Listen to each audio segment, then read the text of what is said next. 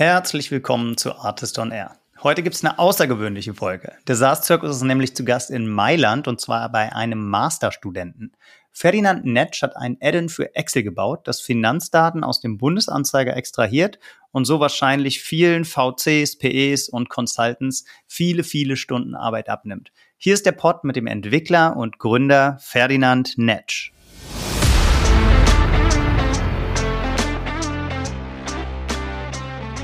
Jetzt geht es natürlich nur um Artificial Intelligence, um dieses Capture zu knacken. Ähm, und also da gab es bisher gar nichts. So und äh, es gab ein Vergleichsprojekt äh, von äh, ein paar, also eine Gruppe von Japanern war das. Äh, die haben für Japan das äh, Capture geknackt, was äh, die Zugtickets, ähm, um, um Zug, Zugtickets zu kaufen. Frohes neues Jahr, liebe Artisten. In meiner ersten Folge des neuen Jahres hatte ich das Vergnügen, mit einem Bootstrap-Founder zu sprechen, der noch ganz, ganz am Anfang seiner unternehmerischen Laufbahn steckt. Dessen Story ich aber so spannend finde, dass ich ihm hier etwas Raum geben möchte. Ferdinand Netsch hat als Prakti bei einem Private Equity Fonds Finanzdaten aus dem Bundesanzeiger in Tabellen übertragen. Und das war ziemlich painful. Und ich glaube, viele von unseren HörerInnen kennen vermutlich das Problem. Statt zu meckern, hat er dann ein Tool programmiert, mit dem diese Daten in Excel übertragen werden können. Wir haben ein bisschen über die technische Umsetzung gesprochen, welche guten und welche weniger guten Angebote Ferdinand auf seinem Weg gemacht wurden und über Ferdinands weitere Pläne mit dem Tool und auch darüber hinaus. Viel Spaß mit dieser ungewöhnlichen Geschichte zum Jahresstart und frohes Podcast hören.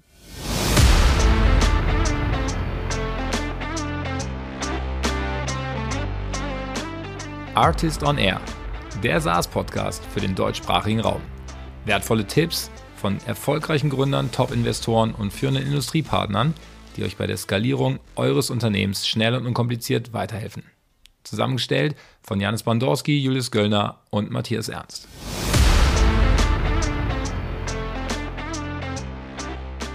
Ferdinand, herzlich willkommen bei Artist on Air. Hi. Hi, Janis, ne? Vielen Dank, dass du dir die Zeit genommen hast. Ferdinand, ich glaube, für unsere HörerInnen ist es total spannend, wenn du mal kurz einen Hintergrund zu dir selber gibst, wer du eigentlich bist und dann kommen wir dazu, was du eigentlich gerade machst. Na klar, okay. Ja, also ich heiße Ferdinand, ich bin jetzt 26. Ähm, ich habe meinen Bachelor in Wirtschaftsingenieurwesen an der Hochschule in Karlsruhe gemacht und studiere jetzt seit einem Jahr Finance äh, habe mein erstes Jahr in Stockholm gemacht und jetzt das zweite Jahr des Masters ist in äh, Mailand an der Bocconi. Das ist schon mal, das ist schon mal relativ beeindruckend. Und dazwischen hast du auch ein paar erste Praktika in die Richtung gemacht. Vielleicht kannst du da ja auch nochmal so einen ganz kurzen Abriss geben, welche Praktika du gemacht hast, in welchem Bereich, warum und was du dabei gelernt hast. Klar, gerne. Ja, also ich habe einige Praktika gemacht, weil ich wollte die Landschaft Finance mal ein bisschen erkunden. Da gibt es ja viele Bereiche ähm, und ich fand da einiges interessant und habe deswegen auch viel ausprobiert. Äh, ganz am Anfang war ich bei der Deutschen Börse in strukturierte Produkte. Ähm, Was ist das? Quasi, da ging es quasi drum, ähm, ja, Optionsscheine und Expresszertifikate und es gibt da ja die tollsten Ausgestaltungen, äh, die alle an die Börse zu bringen und zu listen. Äh, ich fand es dann ganz interessant, aber wollte auch mal die Perspektive von der Bank sehen, die diese Produkte auflegt, äh, weil mhm. das ja auch ein bisschen spannender ist, fand ich. Und ähm, habe mich deshalb dann bei der HSBC beworben und wurde dort genommen. HSBC Bank, äh, englische Bank.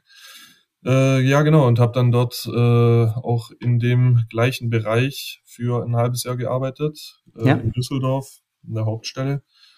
Ja, und ähm, wollte dann aber noch was weiteres erkunden, ähm, bin dann ins quantitative Portfolio Management gegangen, äh, zu Invesco Asset Management in Frankfurt das ist auch ein, ein großer amerikanischer Asset Manager. Es war auch gar nicht so einfach, da reinzukommen. Da musste ich mich auch ziemlich einlesen.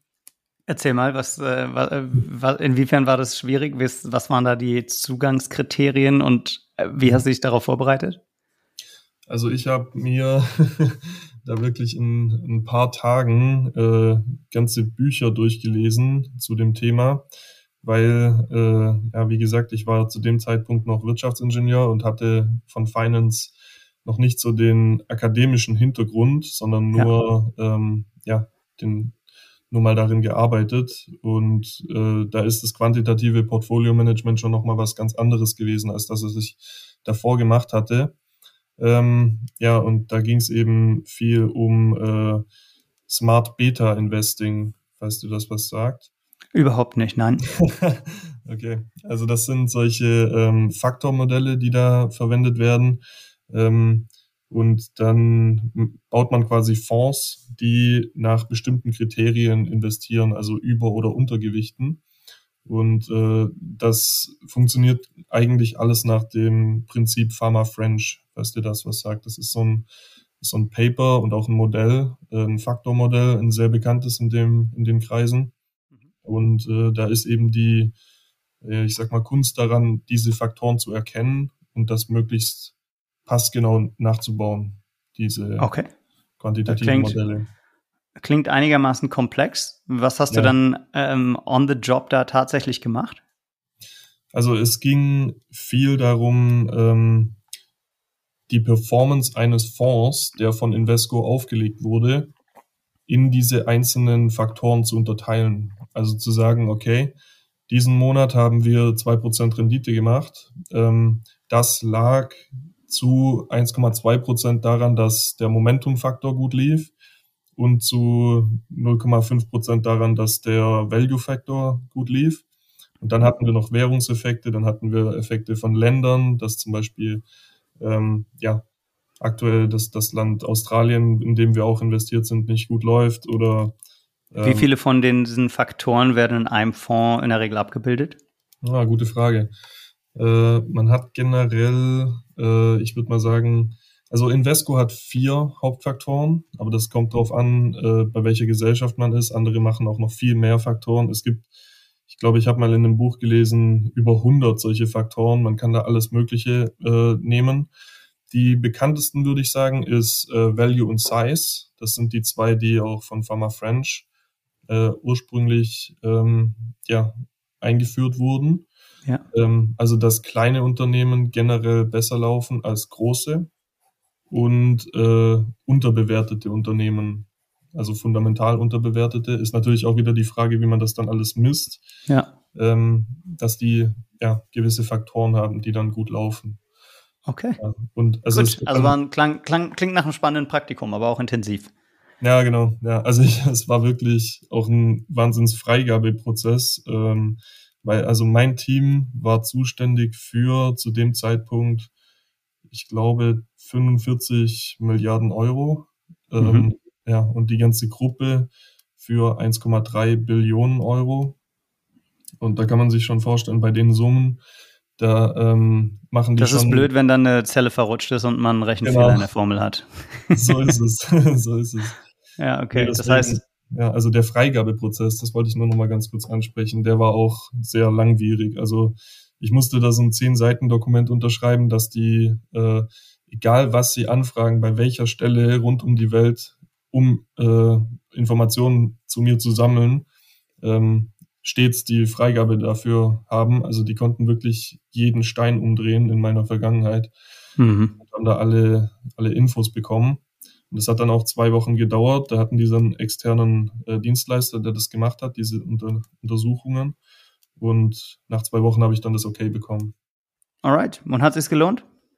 Ja, ich habe da echt viel gelernt. War schon interessant. Ja. Cool, gute Erfahrung. Und danach bist du dann weitergegangen zu Private Equity. Genau, ja. Da wollte ich dann mal noch, ich sag mal, die andere Seite von Finance kennenlernen. Ja. Bisher war ich so in der Investmentschiene und äh, da hatte ich mich dann auch für Corporate Finance interessiert mhm. und habe dann das Praktikum gemacht bei einem kleinen Private Equity Fonds, genau. Und Alright, da, aber das, da hat eine, ja, sorry, erzähl weiter. Ja, da hat es dann eigentlich auch angefangen äh, mit dem Bundesanzeiger und äh, da wurde die Idee zu dem Tool eigentlich auch geboren zu der Zeit. Okay, Erzähl mal genauer, was da angefangen hat. Du hattest mit dem Bundesanzeiger tu zu tun. Inwiefern, was hast du da gemacht und äh, was fandst du daran suboptimal?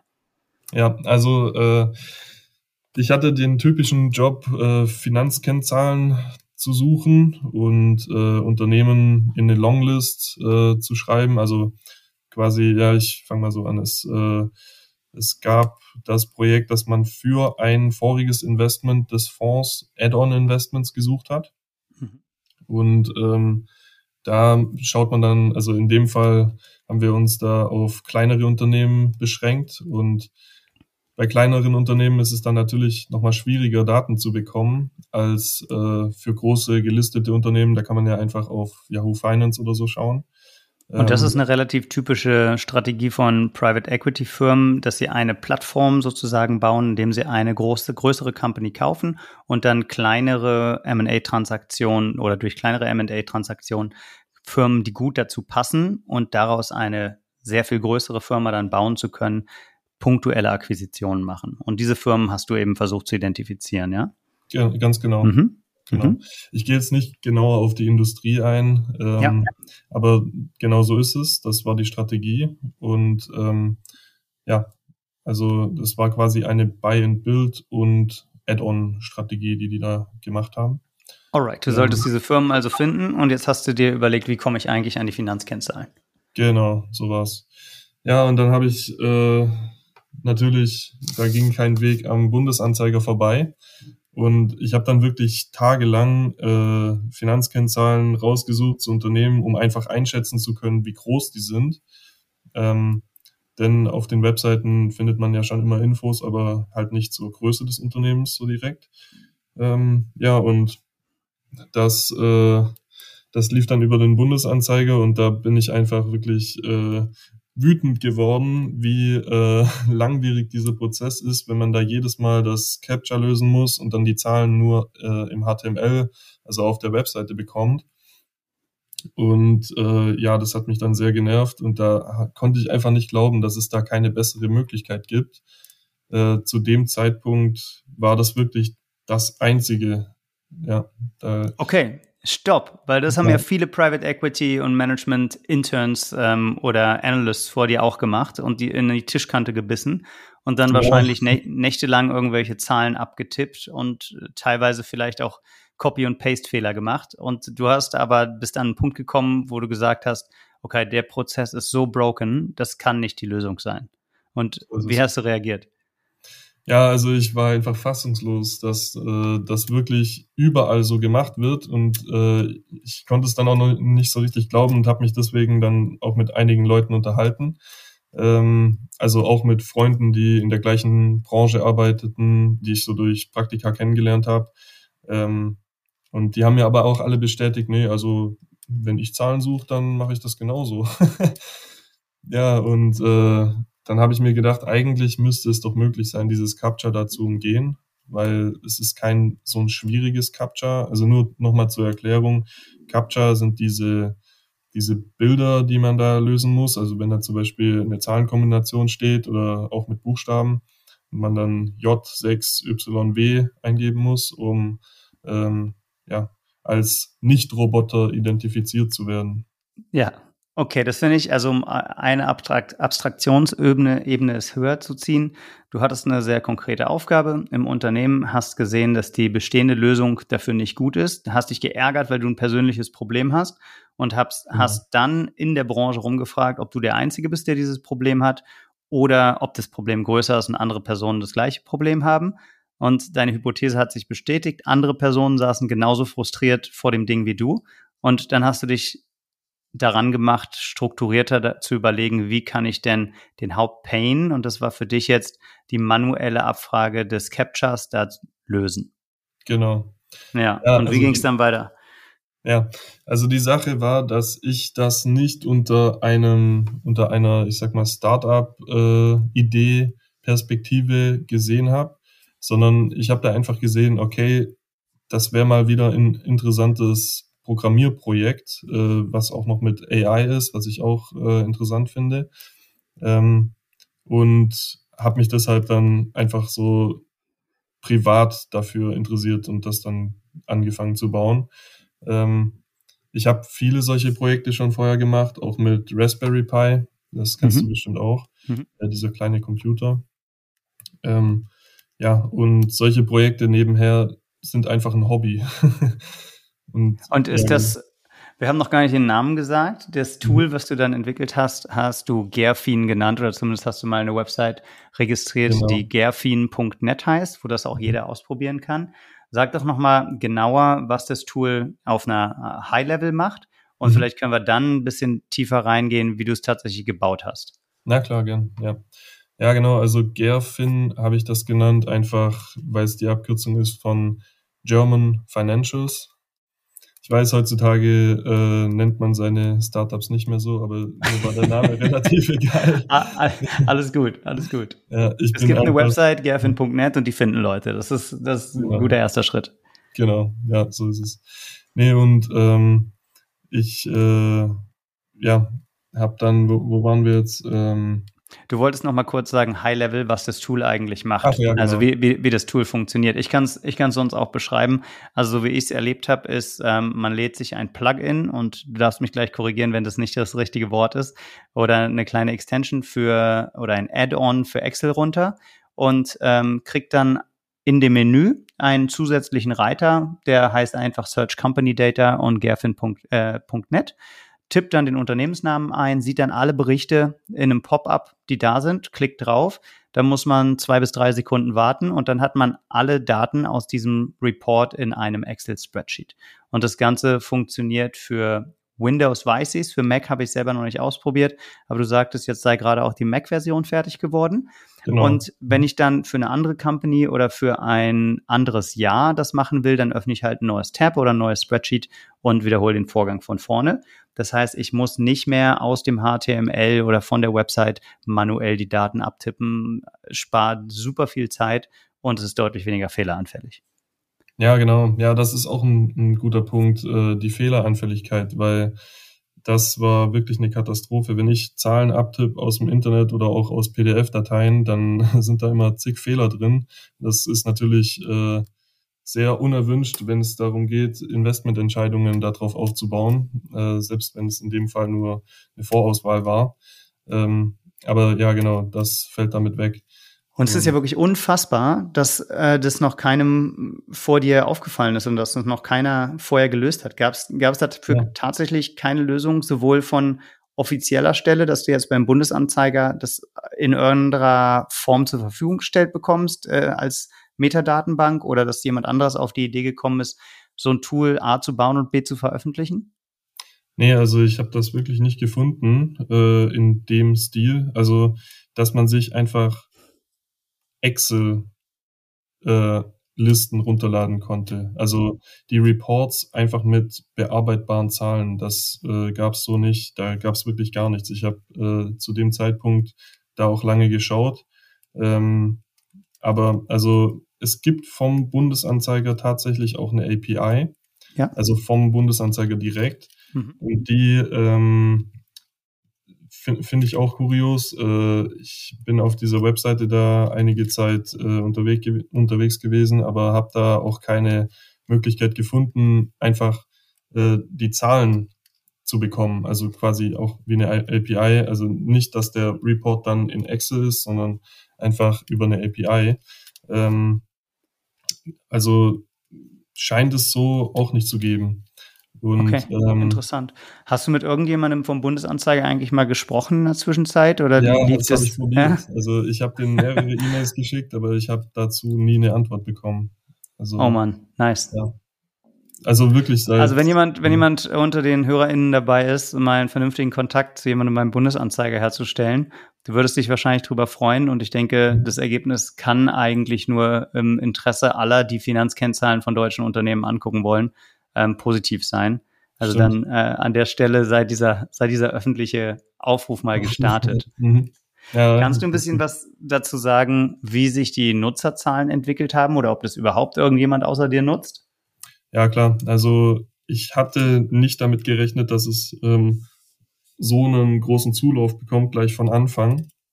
Ähm, ich hätte halt gedacht, dass also mein Netzwerk ist relativ klein auf LinkedIn und das war ja die einzige, äh, der einzige Post, den ich jemals dazu gemacht habe, äh, am 18. Oktober.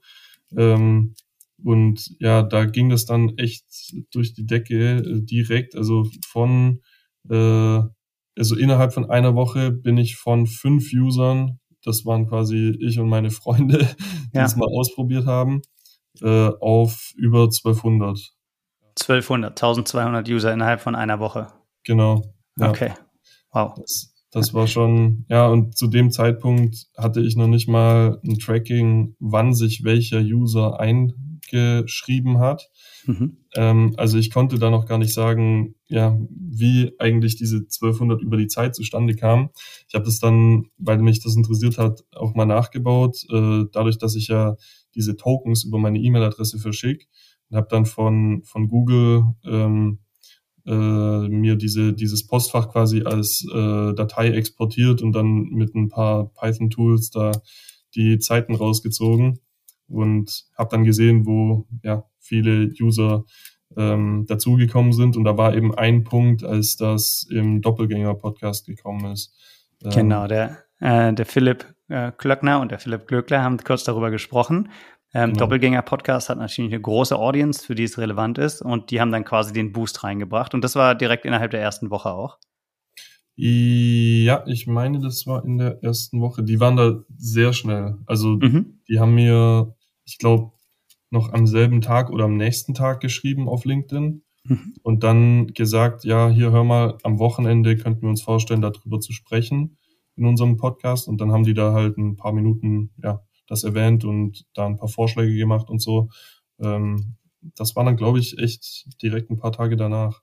Ja, cool. Und wie ging es weiter danach? Haben sie, hat, also das hat einen krassen User-Boost gegeben. Mhm. Und hast du die Vorschläge inzwischen alle umgesetzt oder nochmal mit, mhm. ähm, dem, mit dem Pip oder mit dem Philipp gesprochen und da dran weitergearbeitet oder wie ging es dann weiter?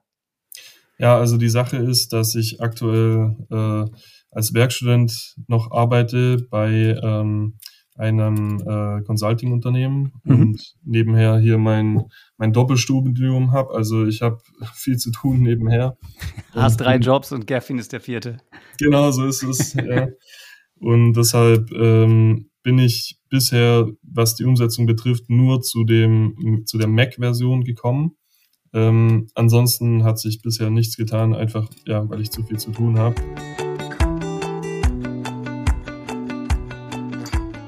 Wir haben euch auf dem letzten Artist Summit versprochen, dass die GründerInnen, die sich als erstes wieder für eine Teilnahme mit ihrer Firma entscheiden, sich kurz in unserem Podcast vorstellen dürfen.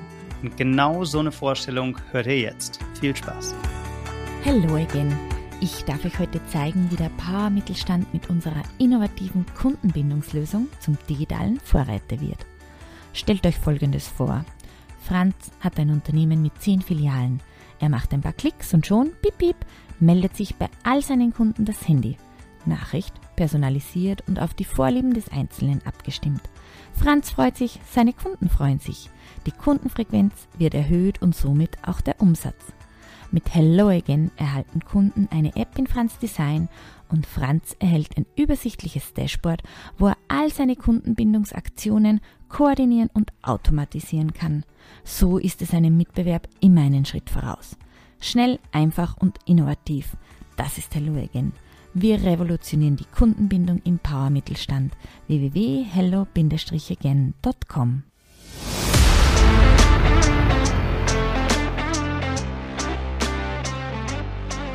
Okay, das heißt, ein paar Tage nachdem du fertig warst mit entwickeln oder sogar am gleichen Tag, haben die Doppelgänger sich bei dir gemeldet und das in ihrem Podcast wiederum besprochen. Daraufhin hast du einen riesen Zulauf nochmal an Nutzern bekommen und wo stehen wir jetzt bei der Nutzerzahl? Ja, genau so war das. Äh, jetzt aktuell bin ich bei etwas über 1600 Nutzern. Mhm. Also und du bietest das Tool komplett kostenlos an?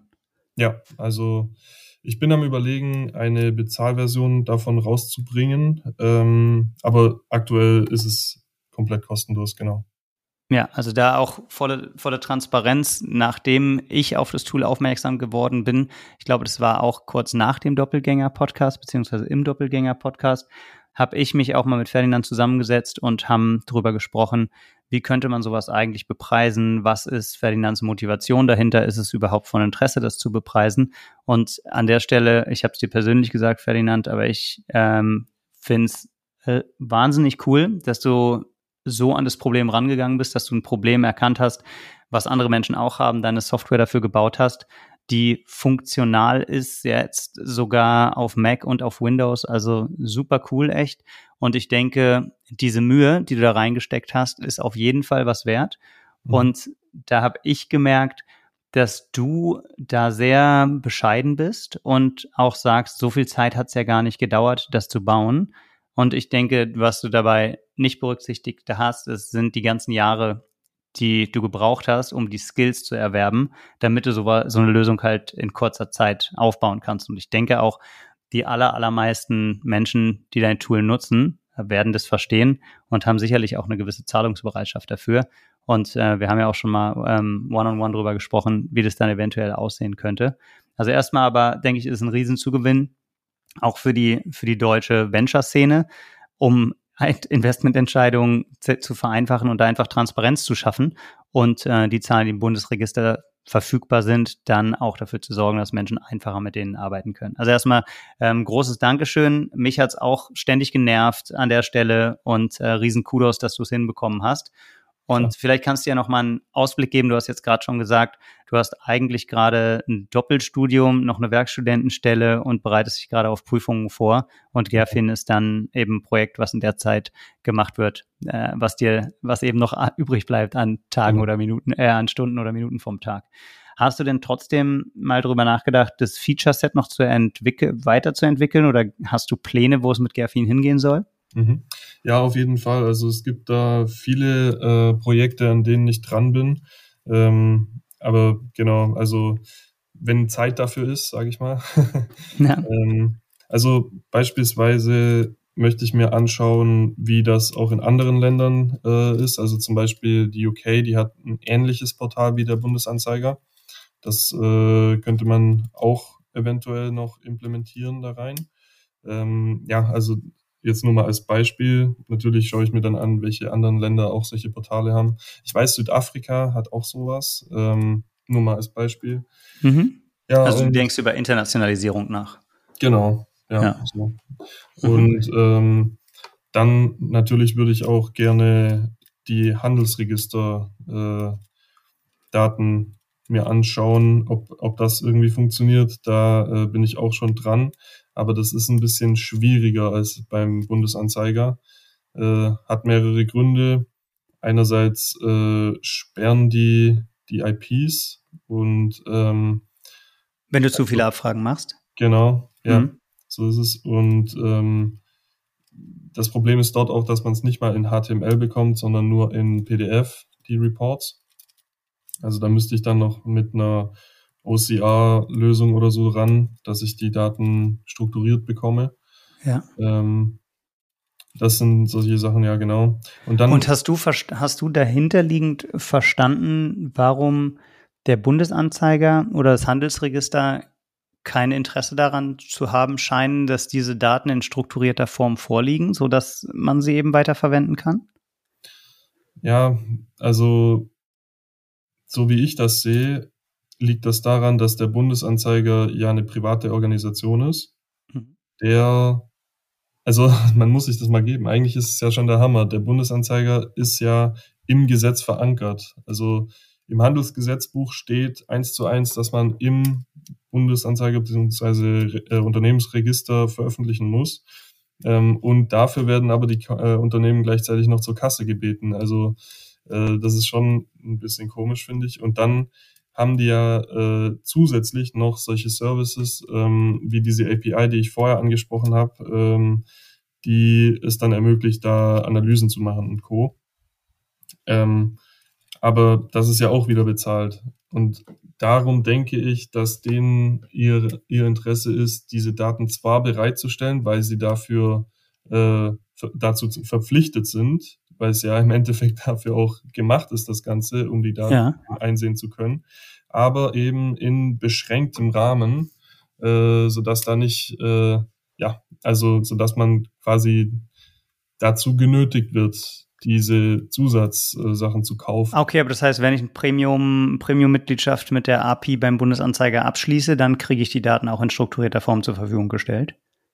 Ja, das ist wieder so eine Sache. Also ich habe auf der Webseite von denen, auf dieser API-Seite, habe ich das nicht so gesehen, dass man sich einfach die Reports dann in Excel äh, runterladen kann über diese API, sondern das sind, ähm, so wie ich gesehen habe, fertige Lösungen, die quasi Unternehmen gewisser Kategorien aggregieren und man bekommt quasi wieder nicht die Daten, die man jetzt so über mein Tool bekommt, sondern ja, in aggregierter Form. Und, genau, also ähm, mein, mein Verständnis war tatsächlich auch, dass du auf der Website vom Bundesanzeiger die Daten in individualisierter Form, jetzt ein Report für ein Unternehmen, gar nicht bekommst, sondern nur dieses, äh, die aggregierten Reports dann wieder, was ja wiederum nicht hilft.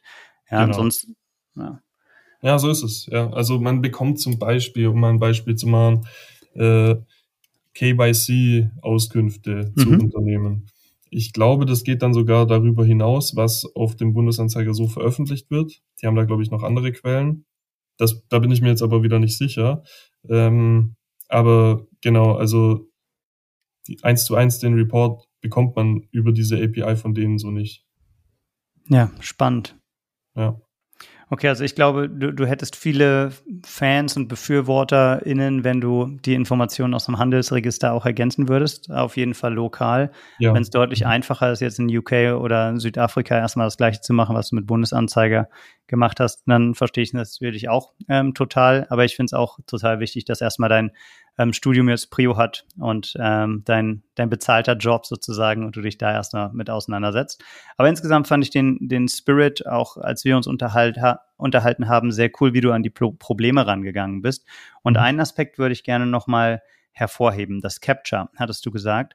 Da gab es keine gute Lösung, bis du dann auf ein YouTube-Video vom Chaos Computer Club gestoßen bist, die das gecrackt haben. Ne? Vielleicht, oder genau. gecrackt ist vielleicht das richtige Wort, aber vielleicht kannst du das ja, ja nochmal ähm, erklären für die, für die HörerInnen, wie du dich dem Problem genährt hast.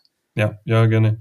Also die Sache war die, dass es zu dem Zeitpunkt, als ich das Problem gesehen habe und angefangen habe, eine Lösung zu stricken, ähm, da noch gar nichts dazu gab, wie gesagt. Ähm, ich habe dann angefangen, weil ich mich in dem Bereich natürlich auch nur einigermaßen auskenne. Ich habe äh, einige Videos dazu geschaut ähm, und Kurse gemacht äh, zu Artificial Intelligence und Webcrawling.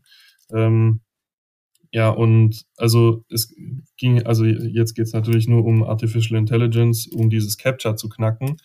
Ähm, und also da gab es bisher gar nichts. So und äh, es gab ein Vergleichsprojekt äh, von äh, ein paar, also eine Gruppe von Japanern war das. Äh, die haben für Japan das äh, Capture geknackt, was äh, die Zugtickets, ähm, um, um Zug, Zugtickets zu kaufen. Also da, da gibt es irgendwie so eine japanische Seite, da kann man sich Zugtickets kaufen, die ist auch verstaatlicht, die Seite. Und äh, die haben genau so ein Capture auch, was eben ähnlich ist wie das, was ich äh, auf dem Bundesanzeiger dann entdeckt habe. Lass mich ähm, kurz, lass mich kurz wiederholen, die Herausforderung. Also auf der, wenn ich einen Report runterladen will vom Bundesanzeiger, dann kriege ich die Frage gestellt, um sicherzugehen, dass du kein Roboter bist, fülle dieses Capture aus. Da steht dann eine Zahlen-Buchstaben-Kombination, die ich über meine Tastatur eingeben muss. Genau. Und wenn du jetzt aber ein Excel-Plugin einbietest, dann soll dieser Schritt entfallen und das Capture soll quasi automatisiert gelöst werden vom Computer.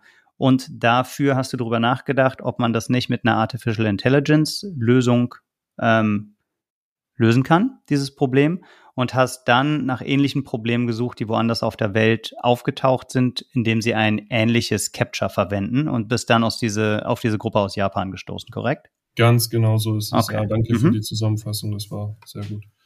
Ja, genau so ist es. Nee, und ähm, die hatten eben ein ähnliches Captcha für Japan. Ähm, und deshalb habe ich mir dann denen ihre White Papers dazu durchgelesen, was die da gemacht haben und wie die das gebaut haben. Und habe das dann nachgebaut und habe da mega viel Zeit dafür verwendet, ähm, einen ähnlichen Ansatz zu finden. Habe dann sogar mit Captcha-Generatoren ähm, gearbeitet, die mir ähnliche Captchas generiert haben, um da Trainingsdaten zu bekommen. Ähm, es ging quasi die ganze Zeit nur darum, diese Captchas eben inklusive der Lösungen vorliegen zu haben.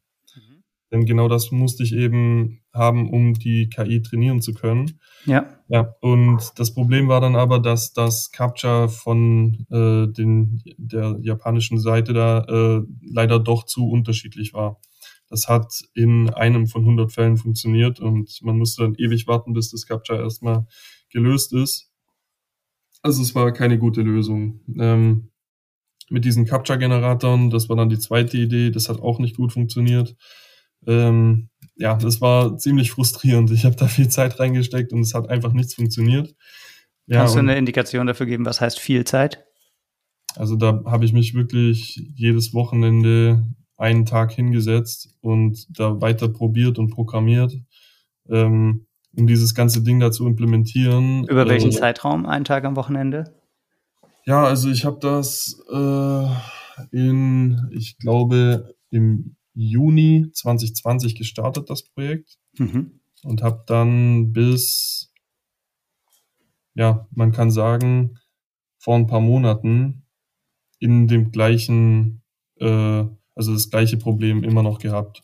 Ja, also zwei Jahre lang hast du am ähm, ja, Umgehen oder am Lösen genau. dieses Captures gearbeitet und dann einen, einen Tag Vollzeit die Woche quasi innerhalb dieser zwei Jahre. Genau, ja, ja, so ja. kann man sagen. Also ich habe da wirklich schon viel Zeit reingesteckt. Also sind 100, Arbeit, sind 100 Arbeitstage.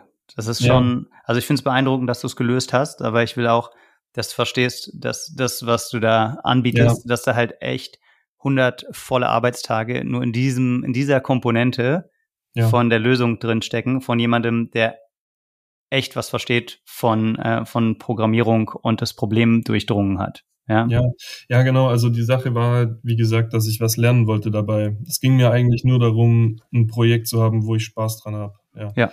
Aber es war dann frustrierend, weil es halt nicht funktioniert hat, ja. That's life. So, so, so ist es beim Lernen ja manchmal. Also ich glaube, jeder, der ja. schon mal irgendwas in seinem Leben gelernt hat, was ein bisschen komplexer ist, äh, kennt, kennt diese, kennt diese Kurve. Aber es hat ja jetzt am Ende funktioniert. Und das ist dann ja auch ein sehr cooles ähm, Gefühl. Klar, kennt ja, auch jeder. Ja.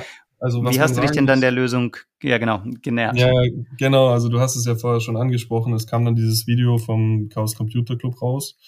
Ähm, die haben das viel schlauer gemacht als ich. Äh, ich war wirklich überrascht, wie gut die das gemacht haben. Ähm, die haben auch, wie ich, einfach ein Standardmodell äh, verwendet. Ähm, was ich eben auch in den Kursen äh, gelernt habe, so ein KI-Modell mit äh, so ein paar Standard-Layers, also nichts Spezielles, ja. Und ähm, dann haben die einfach einen Online-Service genutzt. Danach habe ich sogar auch gesucht gehabt.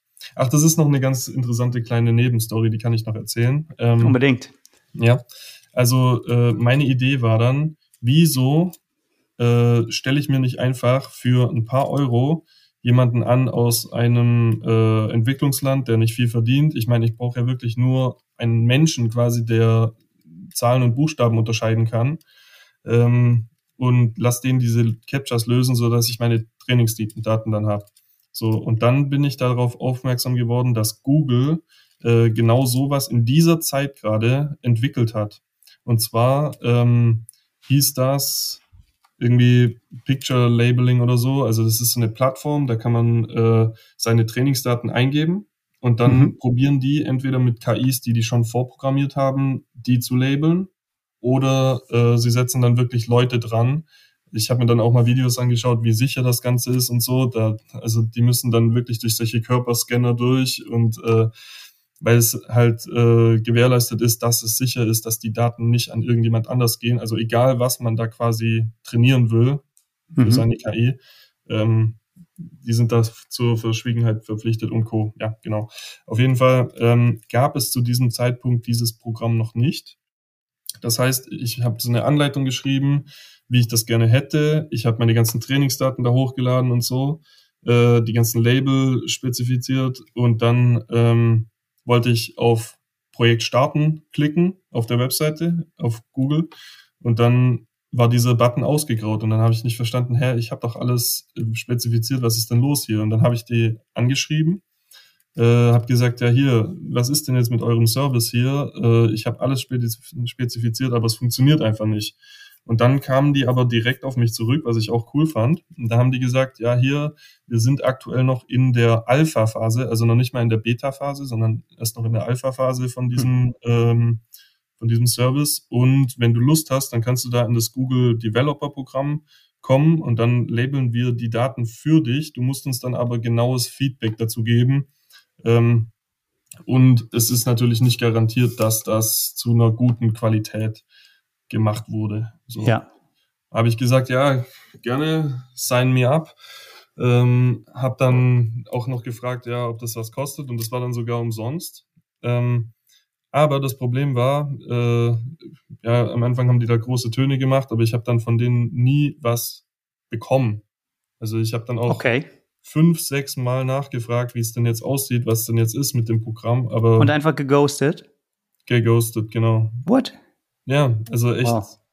ätzend. Und das Problem war auch, dass die Ansprechpartnerin, die, mit der ich da gesprochen hatte, die da sehr nett war, die hat dann ein paar Monate später zu Facebook gewechselt. Also die hatte den Job da gar nicht mehr. Hm. Und dann hatte ich einen neuen Ansprechpartner und der hat einfach gar nicht geantwortet. Also es war traurig. Was, so, sorry to hear, ja.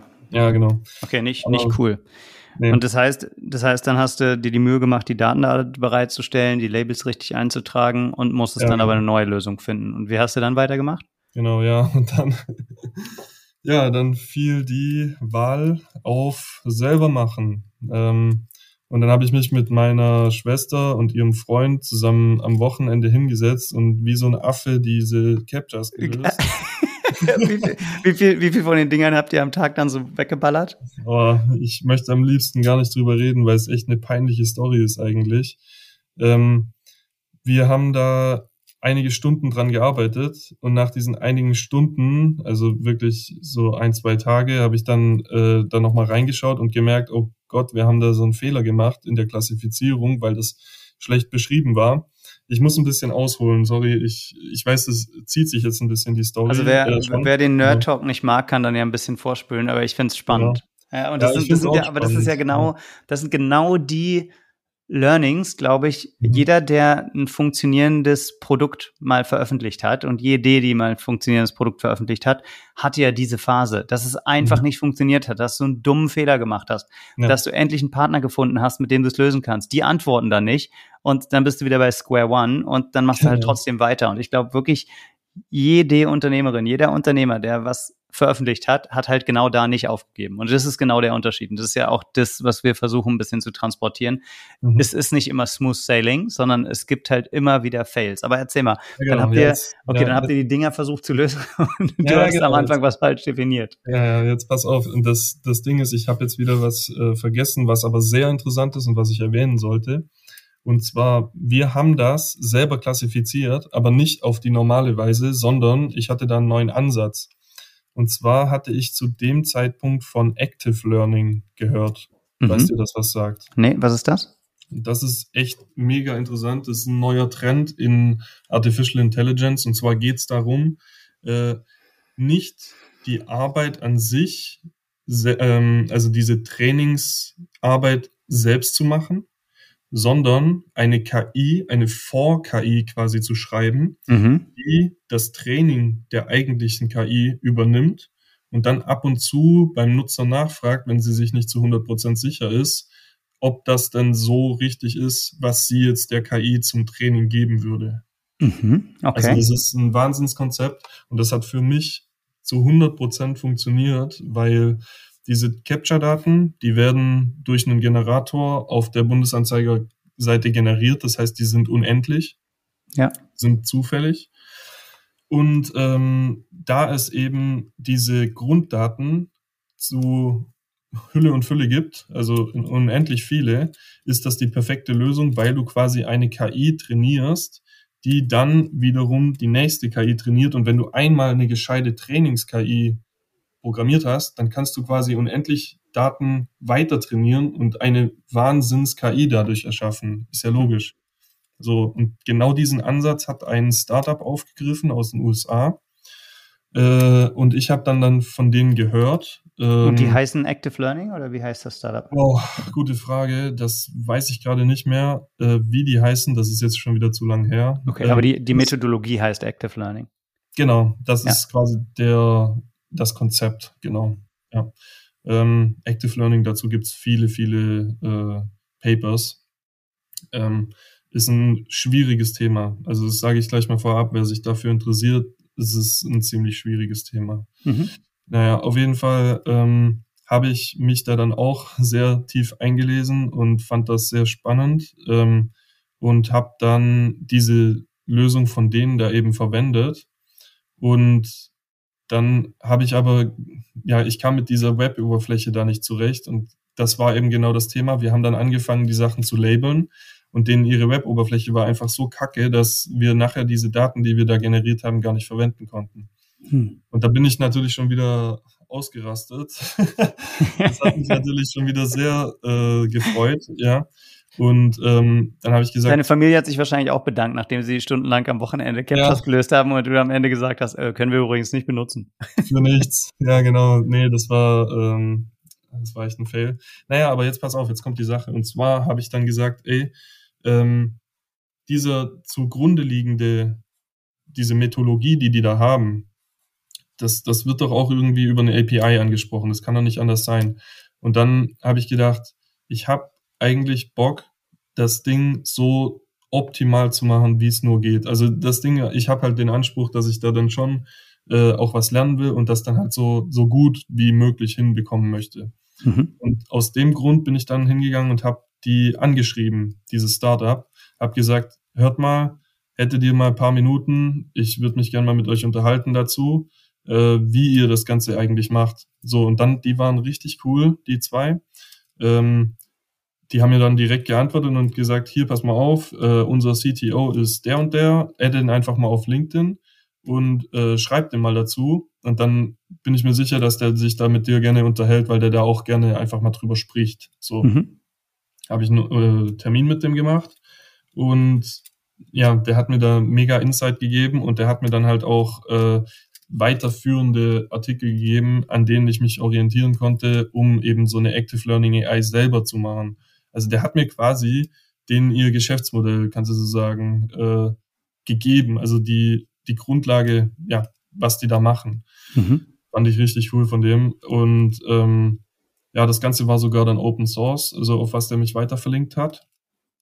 Ähm, und ja, da habe ich mich dann weiter eingelesen und habe dann auch noch mit einem Freund drüber gesprochen, der äh, AI in, ähm, in Maastricht studiert. Also der macht wirklich nur AI. Den habe ich bei der HSBC kennengelernt in einem Praktikum. Mhm.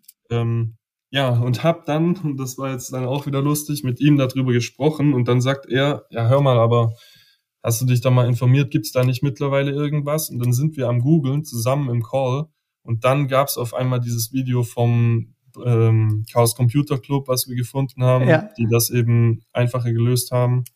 Ähm, und es gab auch sogar diese Bundes-AI schon. Also die sind, glaube ich, ähnlich in einem ähnlichen Zeitraum rausgekommen.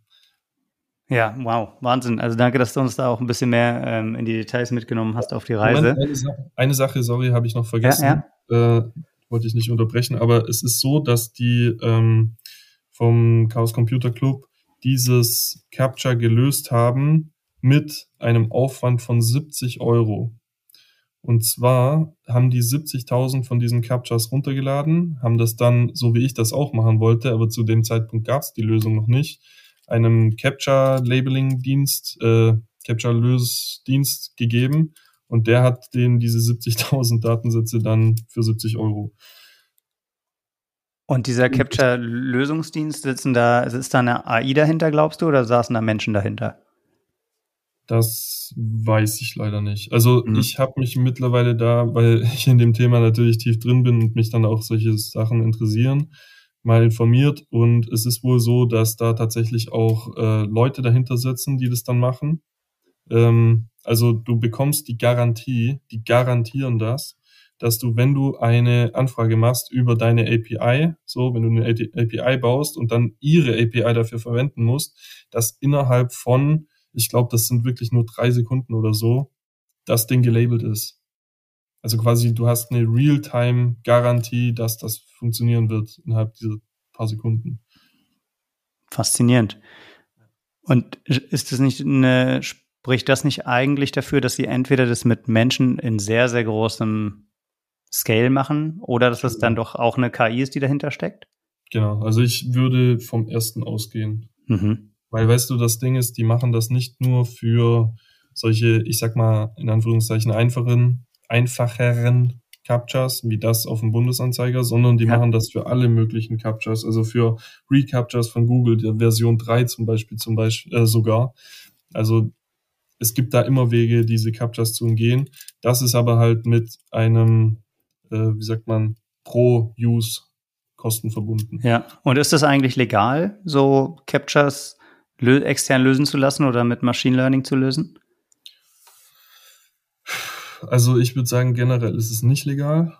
Mhm. Aber dadurch, dass es jetzt auf der Bundesanzeiger-Webseite, ähm, sorry, dass es auf GitHub von dieser Bundesstelle für Open Data, die ich vorher angesprochen hatte, diese API gibt, kann ich mir nicht mehr vorstellen, dass das nicht legal ist. Ich habe sogar mal mit einem äh, Patentanwalt dazu gesprochen, was ja. er sagt, ob das eben denen ihr Urheberrecht verletzt. Und er war sich da zu 99 Prozent sicher, dass das kein Problem sein wird. Okay, da muss ich, glaube ich, zum ersten Mal an der Stelle im, in der Geschichte des, des Artist on Air Podcasts auch einen Disclaimer einsprechen und sagen, dass wir hier keine Patentberatung machen, dass wir ähm, nicht wissen, ähm, inwieweit äh, Captures lösen legal ist oder nicht legal ist. Also informiert euch da bitte.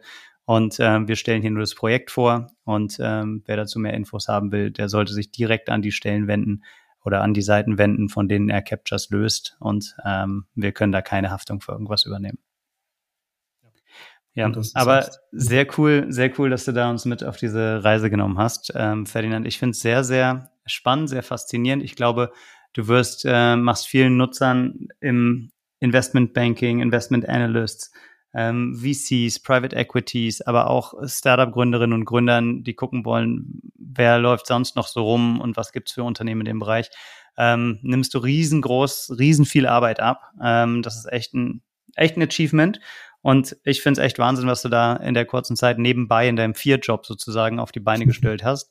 Und bin dir total dankbar, dass du uns mit auf die Reise genommen hast. Klar, gerne. Du gerne bist jetzt in Mailand, ne? Genau. Dann ja. sag uns doch mal, wenn man in Mailand ist, in der Nähe von der Bocconi, was ist mhm. dein Restaurant-Tipp? Ah, mein Restaurant-Tipp. Ah, gute Frage. Also ähm, in der Nähe von der Bocconi ist mein Restaurant-Tipp nicht, sondern in Chinatown. Äh, das ist eher im nördlichen Teil von, von Mailand. Da gibt's einen Laden, der macht äh, Korean Barbecue. Und das fand ich der Hammer. Da war ich letztens äh, mit einer Freundin zum Essen und das war cool. Genial. Nehmen wir, nehmen wir in die Shownotes auf. Vielleicht kannst du mir noch den Link schicken direkt zu der Location. Ich ja. habe auf jeden Fall wieder viel gelernt in dem Podcast und ich glaube unsere HörerInnen auch und äh, fand es echt mega cool, dass du dir die Zeit genommen hast. Ich weiß, deine Klausuren stehen an und du hast ähm, bis über beide Ohren äh, zu lernen und zu tun und deshalb umso mehr vielen, vielen Dank, Ferdinand. Klar, sehr gerne. Danke dir auch. Bis dann. Ciao. Ja, bis dann.